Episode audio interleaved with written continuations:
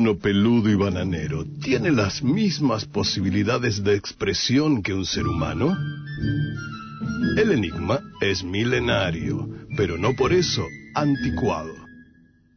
Jorge Luis Borges supo imaginar a un mono sentado frente a una máquina de escribir y con un tiempo infinito a su disposición, aporreando sin descanso un teclado cuya utilidad desconoce.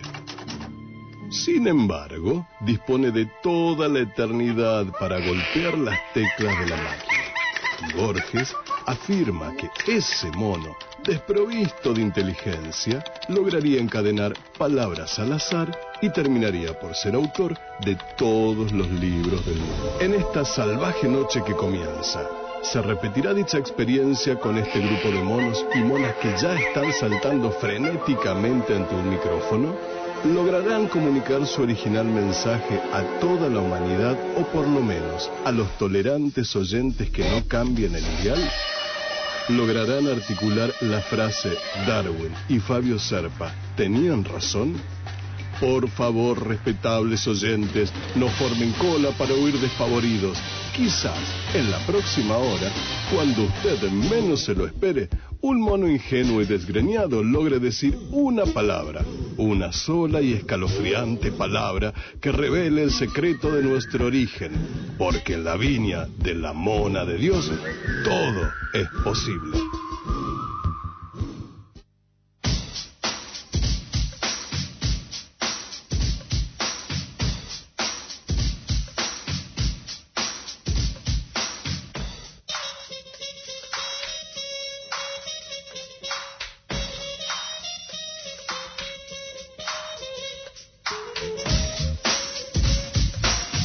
Hola, hola.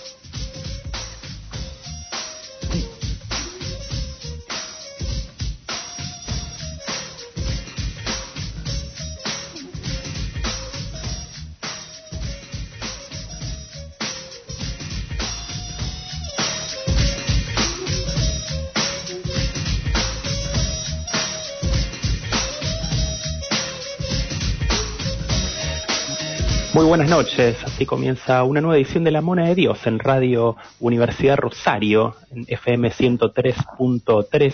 Somos una especie de muñecos parlantes que ni siquiera sabemos sentarnos sobre las rodillas de nuestra ventrílocua, que es la mona, que está sufriendo a las inclemencias del tiempo, el frío de la ciudad eh, de Rosario, que la tenemos bastante emponchada, ¿no? Estamos también en Instagram y en Facebook, en ambos como La Mona de Dios donde podés participar de sorteos de libros cada 15 días en el marco del bloque literario de nuestro compañero Ebel Barat. Y de paso saludamos a Enrique, que fue el ganador de la novela La Montes, justamente de nuestro compañero Ebel, quien pasó a retirar el libro por Homo Sapiens. Incluso podemos ver algunas fotos allí en nuestra fanpage de La Mona. Hoy programa número 137.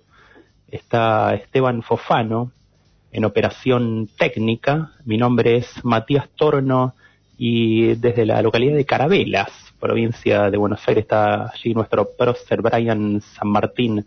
¿Cómo estás, Brian? Eh, buenas y santas, ¿cómo están todos? Acá eh, eh, el frío llegó con una helada tremenda. Sí, Así mucha, estoy prácticamente blanco. sí, mucha escarcha por ahí. Está bravísimo. Sí, Estalactitas y estalagmitas por todos lados. sí, colgando del techo también se puede decir. Eh, sí, depende del techo. Depende si hay, ¿no?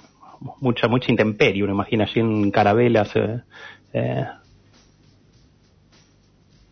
Hola, no sé si me escucha Brian. Sí, sí. Perdimos. Sí, eh, vos imaginate que yo eh, salgo afuera de mi casa, hago una cuadra para la izquierda y ya piso la soja de algún chacarero. Puede decir que están así, Y soja de, prácticamente- de- de abajo de las baldosas. Sí, pateamos eh, acá hay soja plantada, por supuesto. Después para consumir es prácticamente algo que no se ve. para consumo personal y, y externo, ¿no? Y está Fabio Aguesi también, alias Vincent. ¿Cómo estás, Fabio? Te vemos ahí. ¿Qué tal, man? ¿Qué tal, Estamos- buen día? ¿Qué tal, Brian? Sí, estamos... Y yo, yo me preguntaba recién de... me preguntaba dos cosas. De si en Calaveras, cuando Colón llegó a América, ¿cómo, cómo se habrá abrigado? Digo, si bien llegó a Centroamérica, tal vez en el océano abierto, ha tenido corrientes fuertes de, viento y de frío. ¿Y cómo se habrá abrigado, digo? Eh, pero vino en primavera. Vino en primavera, y sí. Mm. Estaba tranquilo, buen clima, supongo. Y además se habrá tomado unos vinos, algún whiskycito, algo. Sí, que para verse, verse en los espejos para verse no, no le faltaría, ¿no? Y recuerda eh, la matanza, ¿no? Los pueblos. Y además, eh, muy mal por, por todos los historiadores eh, que se les ha pasado por alto esto que plantea el Colo. Yo creo que la escuela eh, de historia de la Facultad de Humanidades se replanteará esto. Tomará lo que dice el Colo y lo debatirá. No sé si armarán un congreso, no sé cómo se manejarán. Siempre lo caracterizaron con una especie de. ahí de. de polleras, ¿no? No es adecuado el término, pero sí, unas vestimentas.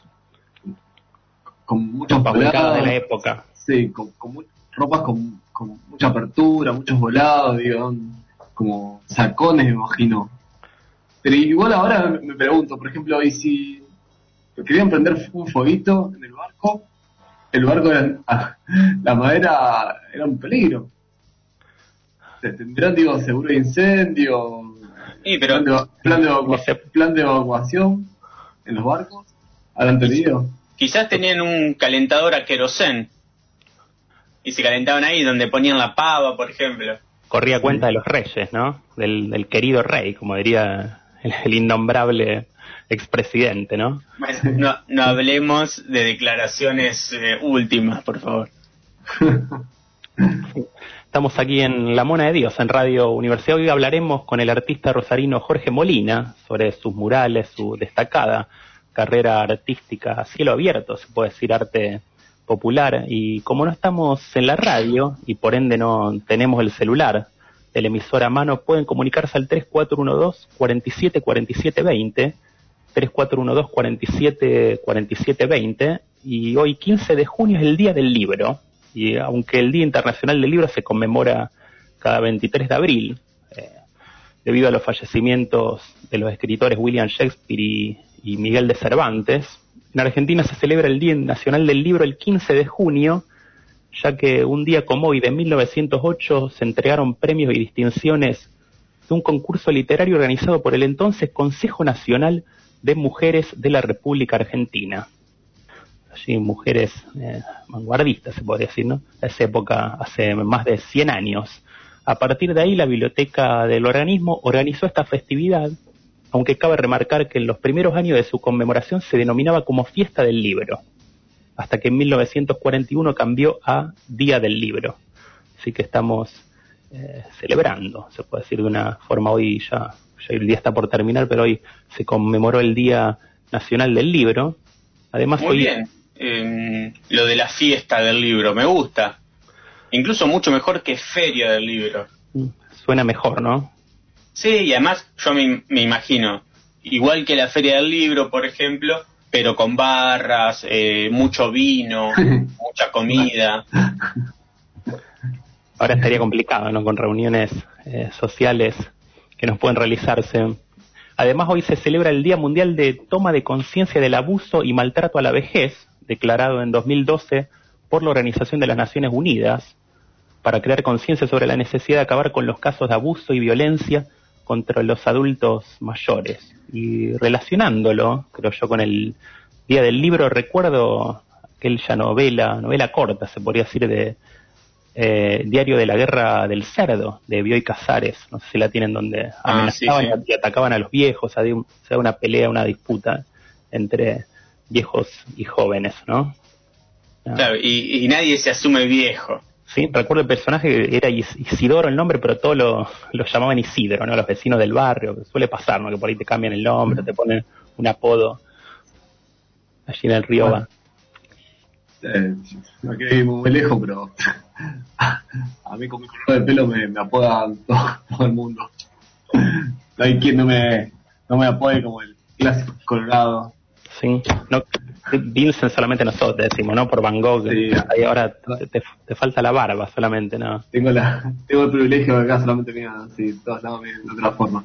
Sí. Pero, y... No, y yo con respecto a eso también digo que, qué paradójico que es como la cultura eh, afecta digo, al, al trato contra mayor, digo, porque por ejemplo en Japón o algunos países asiáticos, digo, la vejez está visto de otra forma.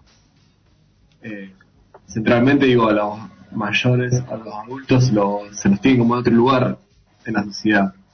Con lo cual me parece que el cuidado de los adultos mayores es, una cuestión más que nada cultural y que se aprende todos los días.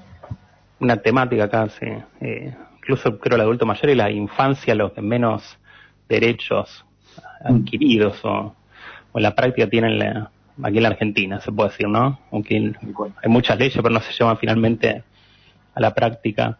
Y el 15 de junio de 1940, último recuerdo del día, en la ciudad de Corrientes nacía Ramona Galarza, cantante de chamamé y una de las más destacadas artistas de la música litoraleña, quien falleció, si mal no recuerdo, en el mes de septiembre del año pasado y popularizó canciones como Merceditas, Pescador y Guitarrero, entre otras, y grabó más de 30 álbums y actuó en nueve películas, así que escucharemos eh, Kilómetro 11, de la mano de Esteban Fofano, Kilómetro 11, la voz de Ramona Galarza y luego continuamos con La Mona de Dios.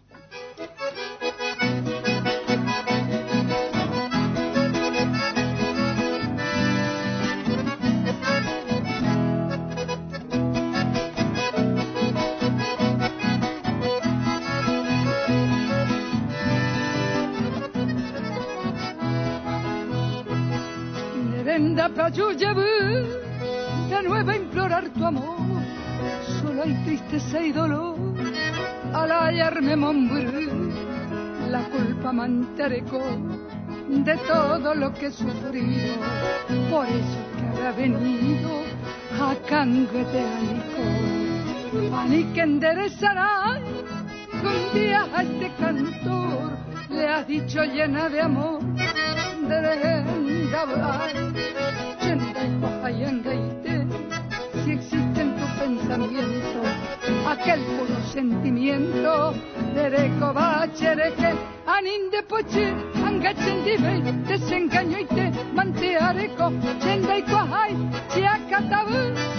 rekeće u pajčaigo, anin de poči, anga čendivej, te se engañajte, mante areko, čendaj kvahaj, čijaka tabu, de rekeće u pajčaigo.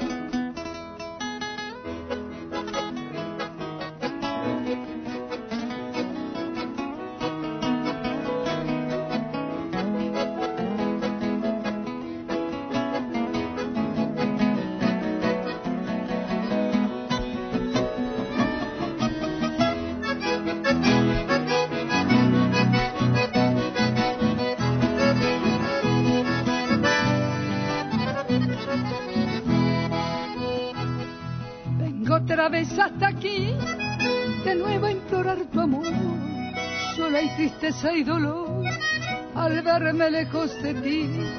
Culpable tan solo soy de todo lo que he sufrido. Por eso es que ahora he venido y triste, muy triste estoy. Nunca vayas a olvidar que un día a este cantor le has dicho llena de amor, sin ti no podré vivir por eso quiero saber si existe en tu pensamiento aquel puro sentimiento que me supiste tener. Olvida mi bien el enojo aquel que así nuestro amor irá a renacer, porque comprendí que no sé vivir así sin tu querer.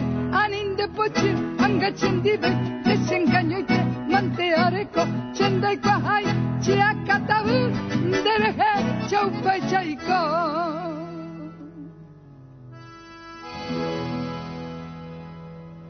Hay gente que lo, lo verá bien, lo verá mal, hay quien lo agradecerá, hay quien lo valorará. Van y dicen cualquier cosa. No, es terrible, es terrible, me parece una barbaridad, una barbaridad. Tengo una llana envidia, me hubiera gustado hacerlo a mí nada más, pero bueno. ¿Qué mierda es? ¿Quién carajo lo conoce? Lo peor que ha habido en este planeta, de lo peorcito que ha habido. ¿Cómo se dice de lo peor en inglés? The last, you are the last. La Mona de Dios, el programa que todos elogian.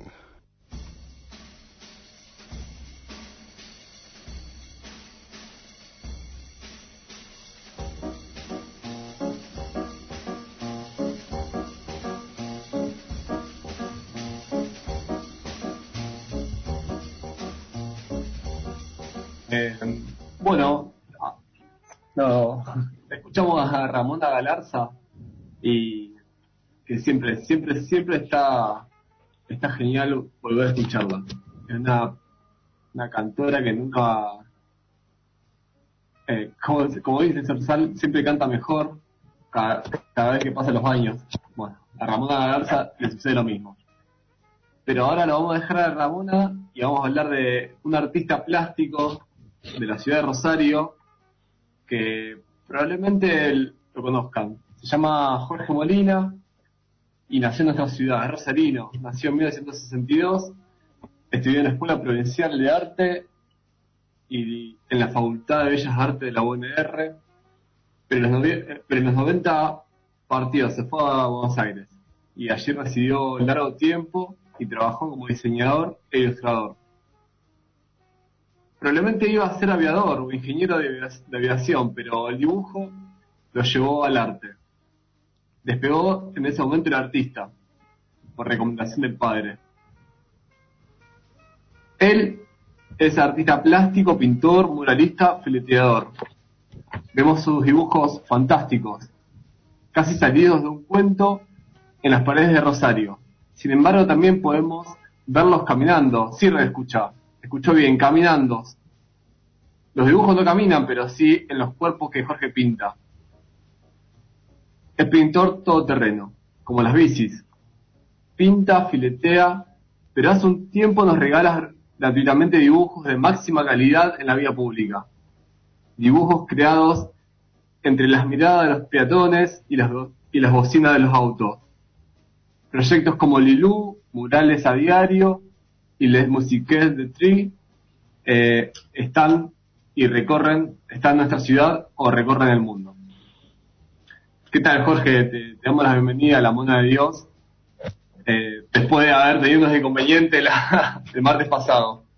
Hola, ¿qué tal? Eh, bueno, muchísimas gracias por invitarme y muchísimas gracias por esta presentación tan linda que que, acabas de hacer. Realmente me, llamó la atención, me gustó todo lo que dijiste.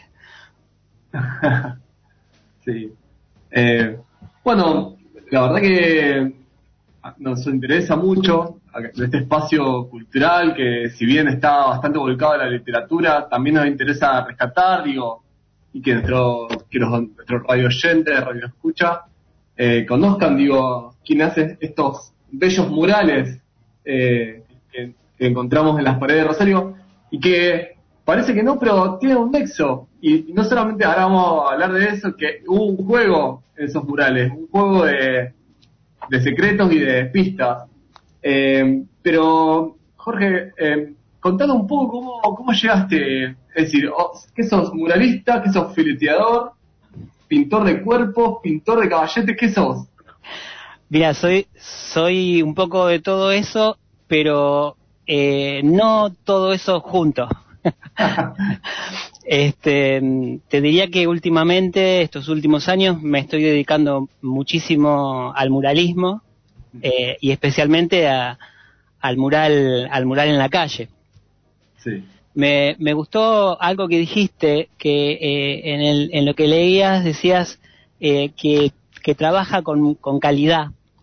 Y vos sabés que eso es una de las de las cosas más importantes que me parece que, que por lo menos a mí, eh, eh, de lo más importante que hay que hacer con el arte popular, que es trabajar con la máxima calidad. Porque no sé si ustedes tienen la misma sensación, pero a veces el arte popular de alguna manera es como, como un poco despreciado o tenido un poco como algo menor o qué sé yo, eh, y se lo, se lo trata de esa manera también por el tema de la calidad. Pareciera que lo que se hace en la calle, lo que se hace para con la gente, eh, es un poco cualquier cosa. Sin embargo, yo creo que tenés que hacer un laburo tan bueno como si fueras a exponerlo en el mejor museo de, del mundo. Aunque lo pintes y quede en la calle y no mucho tiempo después desaparezca.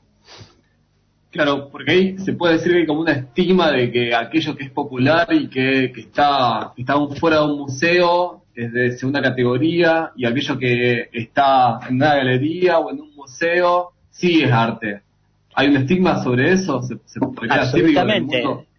Eh, yo creo que se ha instalado con el paso de, los años y con, con, muchísimos mecanismos puestos en funcionamiento, muchas veces de forma eh, consciente y otras veces por reproducción, un poco sin pensar, pero hay una idea como de que eh, el arte está dentro de las galerías y el arte está dentro de los museos.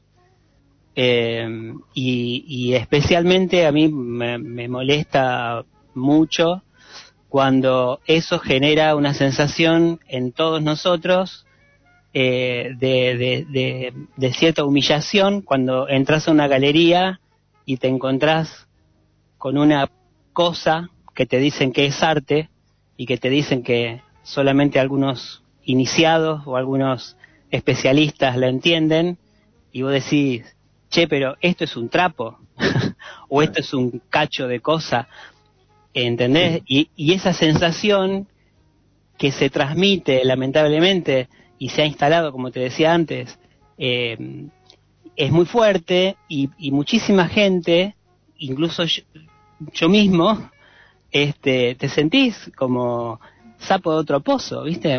y este espacio no es para mí. ¿Entendés? Eh, es una cosa compleja. La calle es todo lo contrario. En la calle pasa todo el mundo, la calle nadie cobra entrada, la calle está abierta siempre este, y no tenés que, que, sortear ese tipo de, de, valla simbólica que es sentir si perteneces o no perteneces, o si vas a entender o no vas a entender. Simplemente el arte en la calle este, lo, te llega o no te llega, o le prestas atención o no, pero está ahí. ¿Qué tal, Jorge? Te habla Matías y quería preguntarte, eh, eh, para vos qué es, no sé, ¿me, me escuchás? Eh. ¿Saben, que, espérenme un segundito que se me, me quedé sin, sin oírlos. ¿Ahora sí? A ver si lo puedo solucionar. Estamos acá por, por Meet, la transmisión hablando con Jorge Molina, para los que se suman recién a la transmisión, artista y muralista rosarino. ¿Nos escuchás, Jorge? No sé qué pasó, pero se cortó el... Hola. Hola. Hola.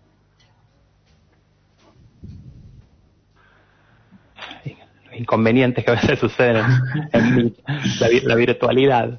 Bueno, igual podemos, hablar, digo, eh, hasta que Corre se te termine de conectar o reconectar, si quiere, digo que me parece que estaría bueno un poco repensar un poco la historia del mural porque si bien a Jorge lo, entrevistamos ahí, porque... No sé qué pasó, se cortó el... Perdónenme. Dejé de, escucharlos directamente, perdón. Te estaba preguntando, Jorge, ¿cómo podría definir el arte? ¿Se puede definir como un lugar de resistencia colectiva? Porque muchas veces se lo ve de, forma individual. ¿Cómo lo podrías eh, definir en, este, en estas épocas? Eh, yo podría más o menos eh, tirar una idea de lo que yo creería que debería ser. Mm, el arte. Pero el arte es una cosa enormemente amplia, eh, tenés, tenés de todo, tenés desde, desde un tipo que corta una vaca al medio, la mete en una especie de peceras este, y, y las expone, este, hasta una banana pegada en una galería, eh, bueno, o sea, el arte, ah.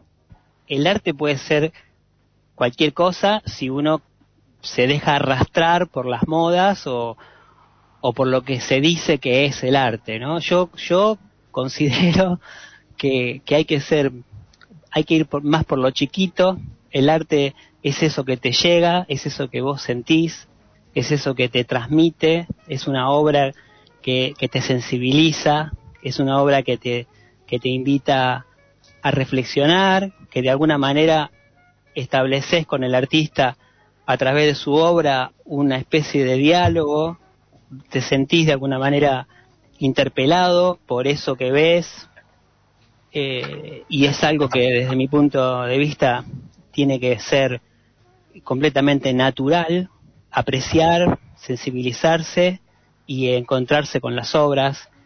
Eh, no tiene que ser...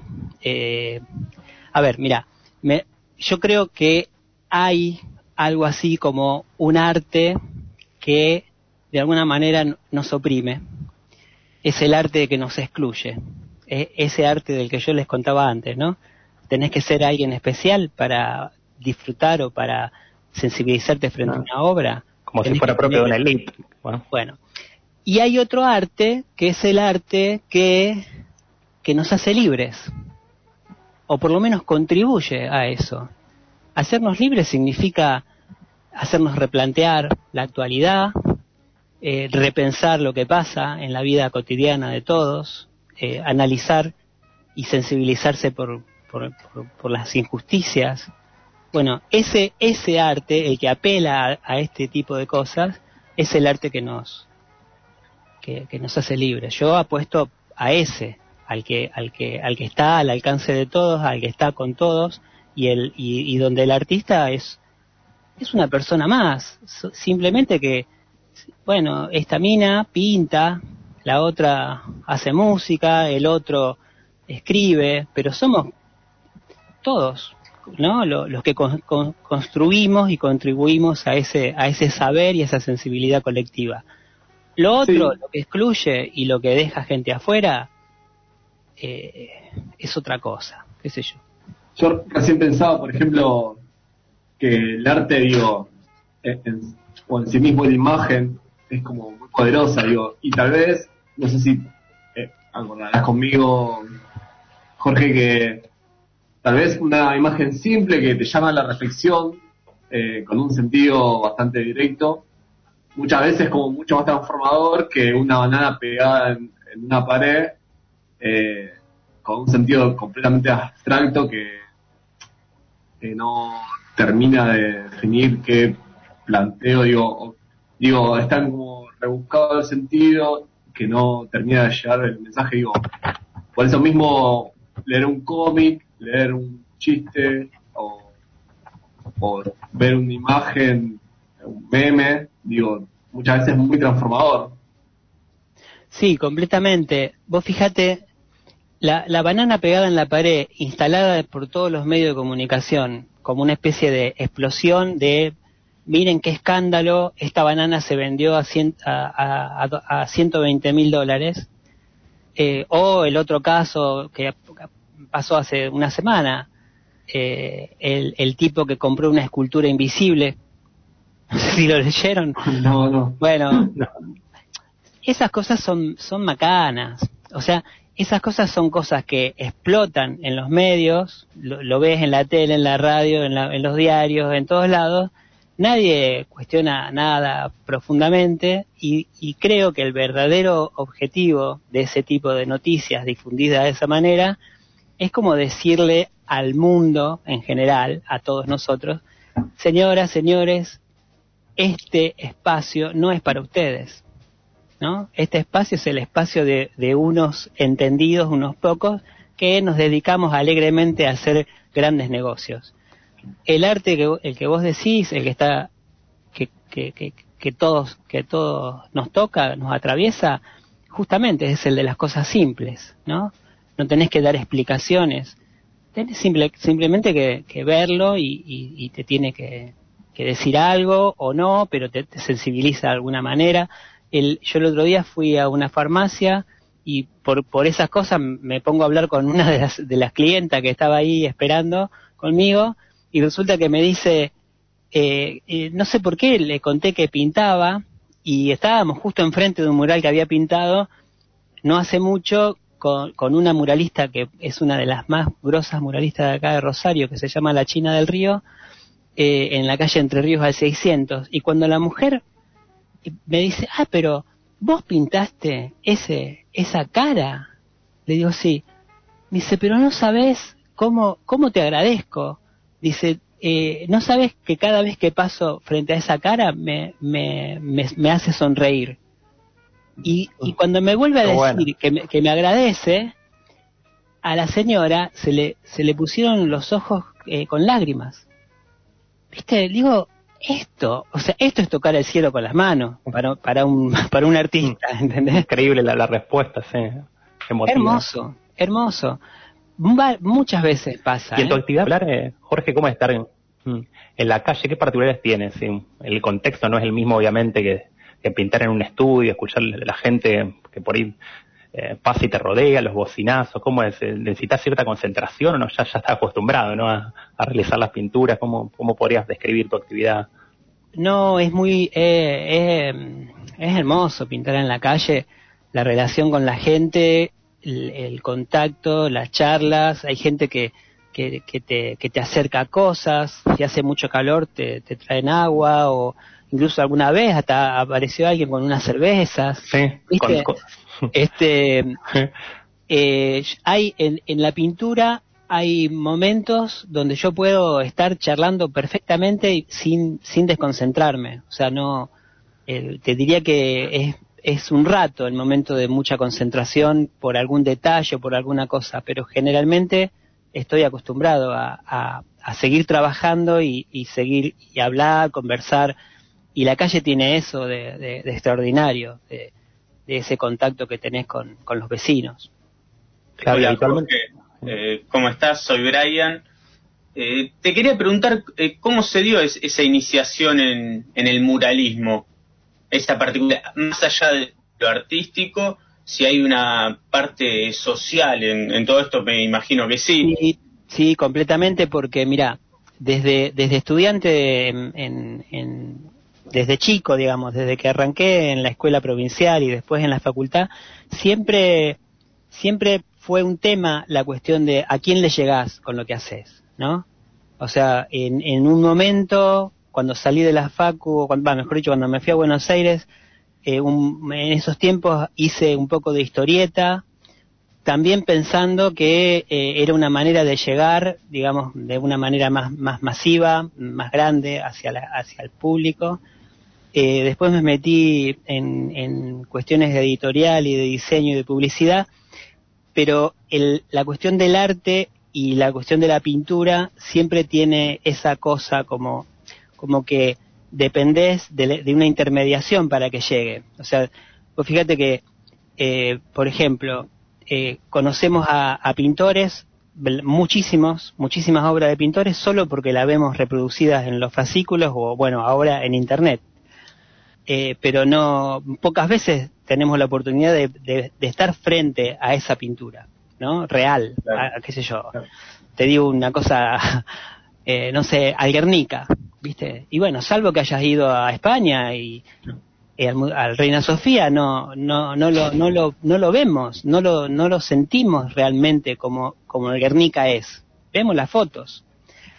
Eh, en los a mediados de, de, los de los de la del año 2000, 2000 2006, 2005 por ahí eh, formé parte de un grupo de muralistas en Buenos Aires que se llamaba Filete Colectivo porque habíamos arrancado a partir del filete porteño y salió una posibilidad de laburar para para el Ministerio de Educación que en esa época estaba Filmus en un proyecto que se llamó Murales que hablan y algunos este, nos enganchamos en eso y anduvimos laburando por las provincias eh, organizando murales en, para, para escuelas eh, secundarias, marginales, en distintas provincias y con un proyecto súper copado que era laburar una semana en cada escuela, eh, detectar y hacer que surgiera la temática más genuina por parte del grupo de, chicos y chicas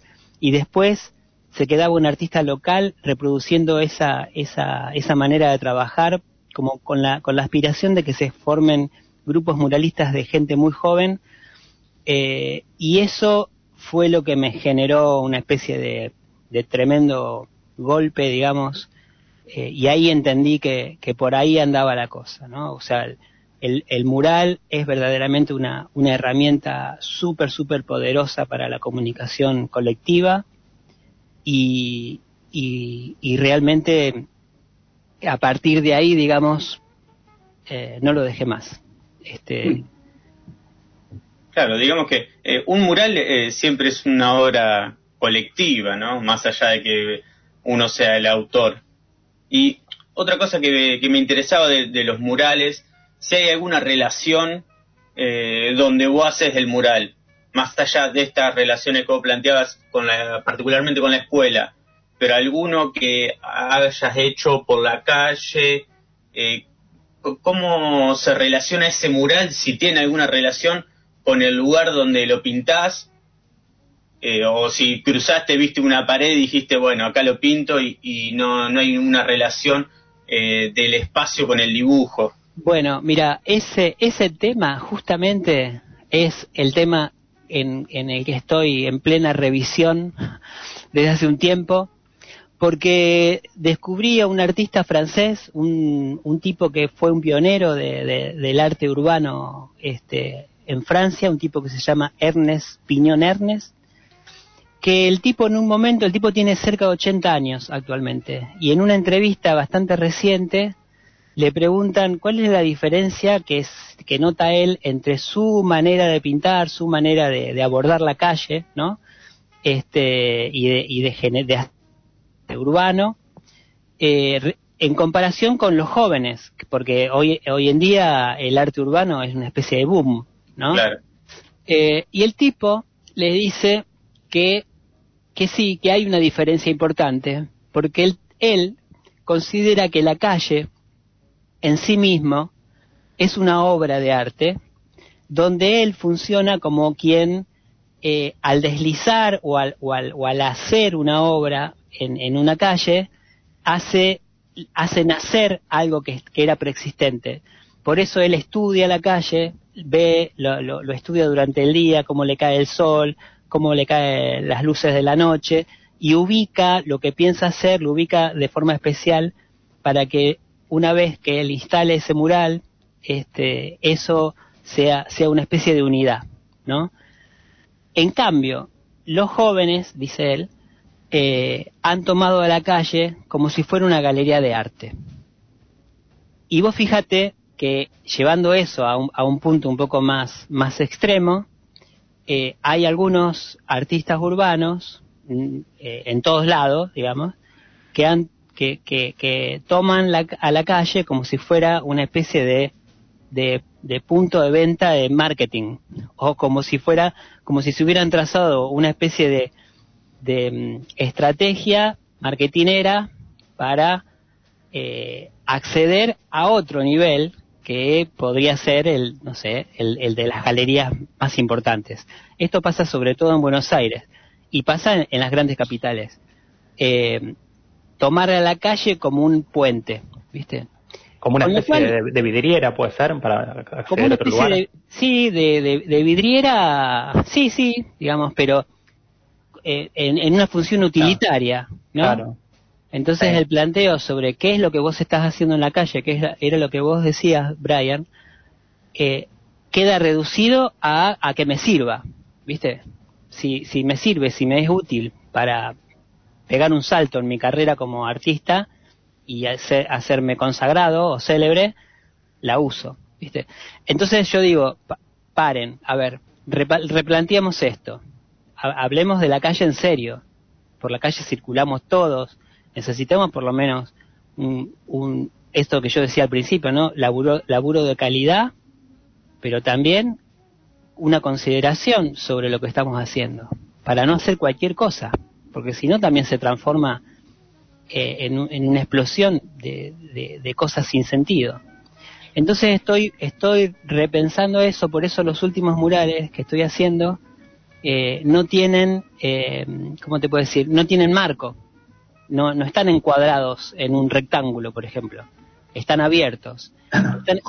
Jorge, sí, tiene que ver con empezar a pensar como esto, la esencia eh, del lugar y cómo reflejar esa esencia del lugar, como por ejemplo recién decías de, este, pintor, de este pintor francés que analizaba la, posición del sol y las características, tiene que ver con esto de buscar cuál es la idiosincrasia de la calle para reflejarla en la pintura, para que no sea, digo, un, lugar más. Y para que no sea una cosa eh, absurda o que no tiene nada que ver con el lugar. Pero eso que, que, el lugar de alguna manera señala, también tiene que ver con la, con la gente que lo habita, tiene que ver con los vecinos de esa zona y tiene que ver con eh, quiénes son o qué, qué rol cumple el lugar en el que vos estás pintando una pared. En ese sentido, por ejemplo, eh, hay espacios que, en los que yo he pintado que, que de alguna manera te, marcan, te marcan el estilo. Por ejemplo, si pintas en el frente de un jardín de infantes o en el frente de una, de una escuela primaria y eh, la, la obra va a tener que ver con, desde mi punto de vista, ¿no? Tiene que ver con algo que sea la, la, creación de un universo eh, donde lo infantil o las infancias tengan algún rol protagónico o donde haya algún intento de establecer un diálogo con ellos, con ellas. Eh, si pintas en un centro de día eh, o no sé, en un lugar comunitario y algún tipo de, de consideración en la temática tenés que tener, por ejemplo, en las mujeres que estoy pintando ahora, que son unos retratos con unos ojos muy, muy, muy, muy grandes, esos ojos que son como, como vidrio, eh, si, si te fijas adentro de, los, adentro de los ojos, hay pequeñas escenas que a lo mejor en un primer momento pasan desapercibidas.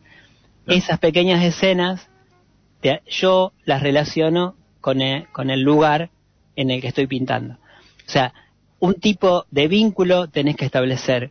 Si no, estás simplemente mm, nada, eh, da lo mismo pintar en cualquier lado cualquier cosa. Digamos. Es decir, que la, pintura está hablando, está interactuando, está hablando con, el mismo, con, la, con el lugar, básicamente. No es, eh, no es una, una estandarización de la pintura, del dibujo, sino que efectivamente la pintura es la que habla con el lugar. Yo creo que, que, pase eso, o sea, que la pintura hable con el lugar, es, es, es una garantía para que a la vez se establezca una relación con, con, los vecinos, una relación con los que habitan ese lugar o con los que trabajan en ese lugar, y para que el mural sea tomado como, como propio. Porque si vos pintás una cosa que no tiene nada que ver con nada, eh, simplemente porque sos artista y porque te querés hacer famoso, ¿Y eh, para qué sirve? ¿Entendés? La, gente no lo reconoce. Eh, eh, ¿qué, función cumple el arte si, te dedicas a eso? Claro. Estamos hablando con Jorge Molina, artista rosarino muralista. Y Jorge, tengo entendido que eh, pintante murales en París, ¿no? Por allí. Sí, sí. ¿Y cómo fue esa experiencia con otro tipo de gente? también bueno, otra cultura? Es lo mismo. es lo mismo. Mira, el primer mural que, pintamos eh, cerquita de París es hay una ciudad que se llama Eranis, Surguas, y dentro de esa ciudad hay un barrio, un barrio obrero, un barrio este como si fuera un Fonavi que se llama Disarpón y una, una especie de vecinal, una asociación de vecinos eh, dirigida por un eh, chileno eh, exiliado que lamentablemente hace un año murió. bueno, ellos organizaron esta, esta pintada colectiva en ese barrio en la cual mi expareja y yo este, dirigimos y coordinamos.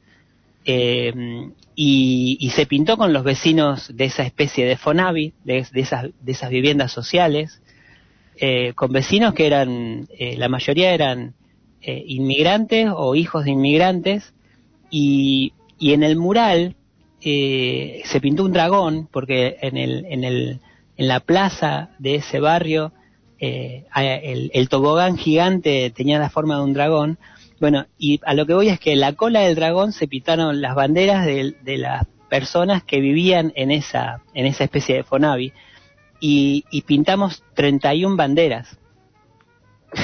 sí.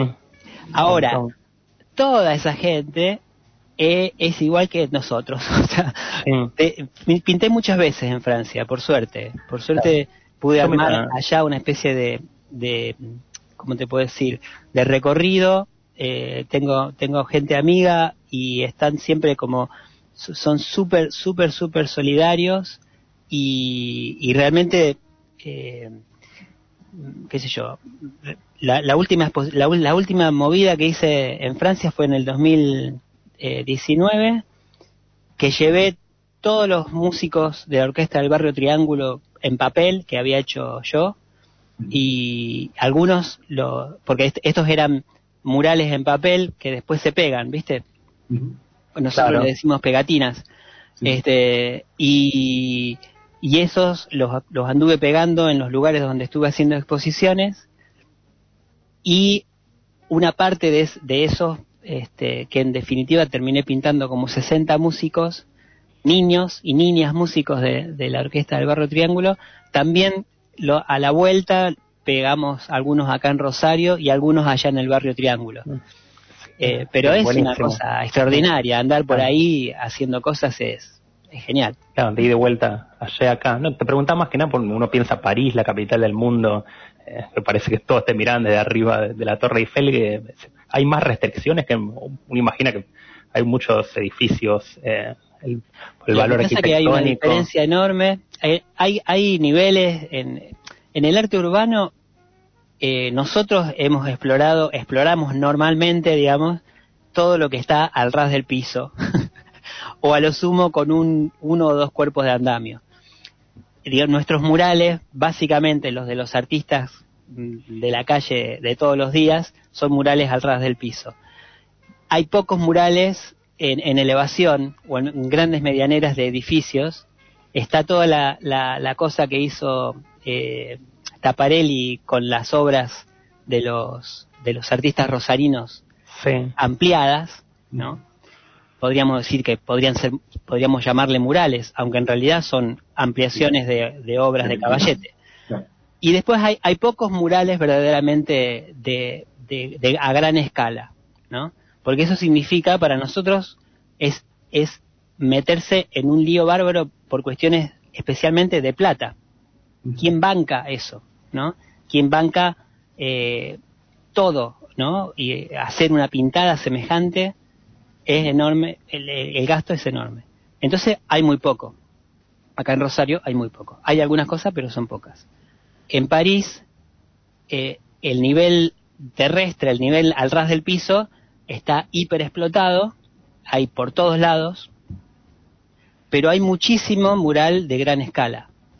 Y los murales de gran escala, que lo hacen unos artistas de la puta madre, que son, muchos son franceses o de cualquier otra parte del mundo, eh, están eh, completamente, digamos, bancados por alianzas entre galerías de arte, las, las municipalidades de cada distrito y otras, otros tipos de alianzas que permiten que se puedan eh, pintar semejantes murales. Pero son enormes, enormísimos, y hay barrios enteros dedicados al, street art. Lo que pasa es que hay una concepción diferente de lo que es el arte en la calle, y además son el primer mundo, ¿no? O sea, eh, no, no, no, somos comparables en ese sentido, por, por, la plata que circula y pues, que está puesta a disposición de este tipo de cosas es demasiado oficial, ¿no? Por eso si va alguien a pintar una pared, supongo que no tendrán más inconveniente que acá si no tienen permiso y demás. Eh, más o menos. Eso, eso era hace, hace, hace unos años, era duro porque estaba absolutamente prohibido, el grafite especialmente. Hasta que los franceses se dieron cuenta que eh, a, ellos especialmente eh, había, se, había instalado una diferencia muy grande con lo que era normalmente el, el graffiti histórico mm, de Estados Unidos. Los, el grafite de Estados Unidos es sobre todo palabra y es Em, aerosol, ¿no? Este, en cambio, ojo, eh, esto, esto es una, es una síntesis demasiado brutal, pero eh, es para que se entienda. Y los franceses muy rápidamente eh, hicieron ese graffiti, pero muy rápidamente pasaron al graffiti más artístico, al de, al de pincel, rodillo, también con aerosol, y se transformó en pintura mural callejera. Cuando se avivaron de que, de que sus artistas estaban haciendo arte en la calle, eh, se dieron cuenta de que también era una manera de promocionar la cultura, este, especialmente en París. Y en París, en Marsella, en, en, las grandes ciudades, en Lyon, este, entonces ahí viene el cambio este donde ya no era, no era tan perseguido, de alguna manera se, se dejó hacer, y ahora es el, arte urbano es un aliado absoluto del turismo.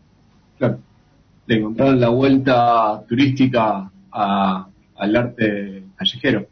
Y ahí, le, encontraron también una vuelta, digamos, de, jerarquización, eh, no solamente de las obras de arte en la calle y, y a la vez de los artistas. Es un proceso que lo pueden hacer ellos, como les decía, desde mi punto de vista, lo pueden hacer ellos porque son el primer mundo. Eh, nosotros no lo podemos hacer de esa manera. Sí creo que podemos hacer, por ejemplo, en Rosario, que poco a poco la gente, los, los vecinos de Rosario, se sientan cada vez más orgullosos de, de sus artistas muralistas. Y me da la impresión de que no dentro de, dentro de no mucho tiempo, a lo mejor se pueda empezar a pensar que en Rosario hay algo así como una trova, como lo fue la trova de, musical, con Baglietto, con Fito y, qué sé yo, quizás estamos ahí como eh, eh, viendo nacer una especie de, trova muralista en Rosario. bueno. Bueno, ojalá que así. Ojalá que sea así, por supuesto. Y yo, ya, bueno, ya primeramente dándote las gracias por, por darme la entrevista. Eh, y me quedaría por preguntarte si en, en París o en otra parte del mundo te han ofrecido una cervecita como acá. sí, sí, sí, sí. Tengo, tengo que decirte la verdad. Eh, Vieron que hay una historia con esto de que, ay, qué sé yo qué, los franceses que son orgullosos. A lo mejor hay como hay argentinos y, y porteños especialmente que son una porquería. Eh, pero yo me encontré con, con los buenos, por suerte. Y, y sí, sí, te ofrece, te ofrecen, de, te ofrecen de todo. Sí, sí. Y, y, es, y, es, como acá, digamos, la gente, la gente se siente muy agradecida porque, porque lo que vos estás haciendo eh, va a quedar y, y va a ser para, para el placer y, y para, para el goce de, de, los vecinos que, que, están ahí, ¿viste? Entonces realmente ese sentimiento de agradecimiento lo ves, lo ves acá y lo ves allá y, y es súper lindo de compartir. bueno. eh, Jorge, nuevamente te hacemos una entrevista y una buena predisposición y espero que te hayas sentido cómodo. Me sentí, me sentí como si estuviéramos charlando en una mesa de café, tomando una cerveza. Sí, nada, lejos de la virtualidad. Este, muchísimas gracias, realmente muchas gracias porque difundir esto es súper importante, realmente, y, les agradezco por lo que por lo que hacen. Y, elegiste, Jorge, un tema de Alejandro del Prado, por, algo en especial, ahora vamos a escuchar un poquito antes de que termine el programa. Porque es un tema muy popular, es un tema muy lindo, a mí me gusta mucho desde siempre. Este y, y nada habla de la murga de los barrios y qué sé yo y de la alegría viste este, lo popular. me, gusta me gusta. Buenísimo. Muchas gracias por la entrevista Jorge. Gracias a ustedes. Un abrazo. Bien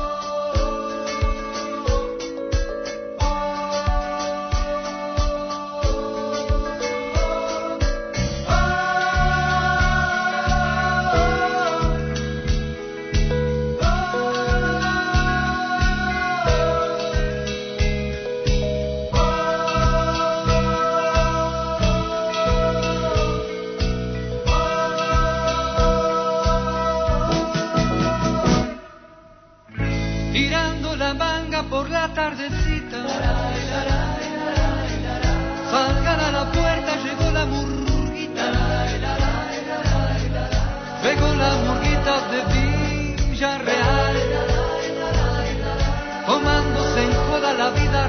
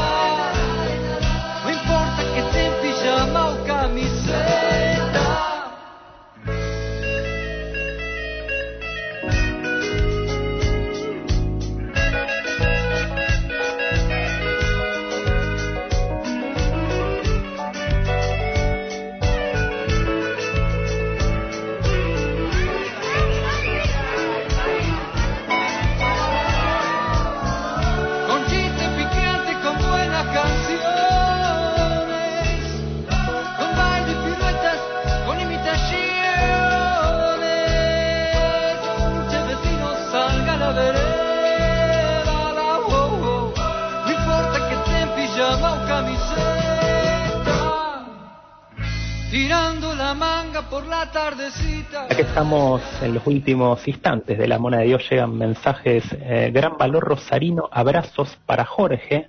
Acá llega un mensaje anónimo y otro, buenas noches, soy Enrique, ganador del libro La Montes, parte de la obra de Bell, nuevamente les agradezco. Hay saludos también para Enrique y para el anónimo o anónima que escribió anteriormente ya los últimos instantes de La Mona de Dios. Hoy tuvimos una rica charla con Jorge Molina, ¿no? Eh, artista muralista eh, rosarino. Eh, ya La Mona agarra el lentífrico, el, el, también el cepillo de dientes, se pone el gorrito ya para... Vos, sabés que me hizo acordar eh, a un mural que vi en París. ¿Sí? Lo ¿Qué que mural? contaba José, y el, mural decía, Macron, Macron, qué grande sos. Sí, algo así. Sabía que se venía el, ch- el chascarrillo. Le podemos pedir a, a Ebel, que está allá por Marsella, que, que mande unas imágenes Unas de fotos. murales. Pensé que iba a hablar de los murales de los monos, que hay muchos, viste, Rosario de monos y monas también. Sí. Ah, pintan, Así como una los monos pintan murales. Últimamente, también, ¿no? A, a mano- a pa- a pata alzada, ¿no?